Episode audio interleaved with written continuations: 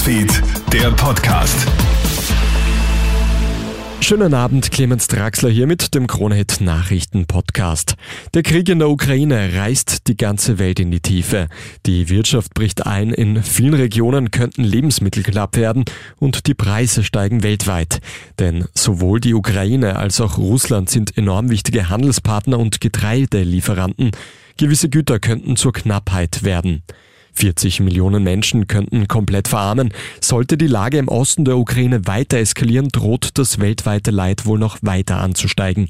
Russland macht aber keine Anstalten, den Angriffskrieg zu beenden. Ganz im Gegenteil, im Osten steht wohl eine gewaltige Offensive bevor. Fliegen wir bald umweltfreundlicher in den Urlaub? Zum ersten Mal werden in der Luftfahrt neue Treibstoffe eingesetzt, die 80 Prozent weniger CO2 ausstoßen sollen. Die OMV und Auer testen seit einigen Wochen einen ersten, der auf Speiseöl basiert. Die Luftfahrt hat bis zur Klimaneutralität aber noch einen besonders weiten Weg vor sich, erklärt Umweltexperte Erwin Mayer. Wird auf absehbare Zeit den, den Flugbetrieb natürlich nicht ökologisieren können. Aber es ist eine Hoffnung, dass uns das in 20, 30 Jahren zur Verfügung steht. Bis dahin werden wir, wenn wir Klimaziele erreichen wollen, deutlich weniger fliegen müssen. In der New Yorker U-Bahn hat es heute Nachmittag Schüsse gegeben. Dabei sind der New York Times zufolge 16 Menschen verletzt worden. Passiert ist das Ganze in der 36. Straße im Stadtteil Brooklyn. Der Täter soll eine Gasmaske getragen haben. Er befindet sich auf der Flucht. Die Fahndung nach ihm läuft. Die Hintergründe der Tat sind noch völlig unklar.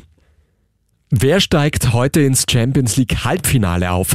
Die Rückspiele heute Abend versprechen jedenfalls viel Spannung.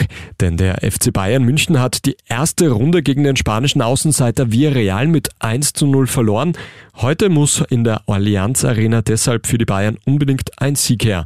Im zweiten Spiel hat wohl Real Madrid die besseren Karten. Die Madrilenen gehen mit einem 3 zu 1 Vorsprung ins Heimspiel gegen den FC Chelsea. Beide Partien, die starten um 21 Uhr. Das war's auch schon mit dem Update für heute Abend. Ein weiteres gibt's dann wieder in der Früh. Einen schönen Abend noch. Krone Hits, Newsfeed, der Podcast.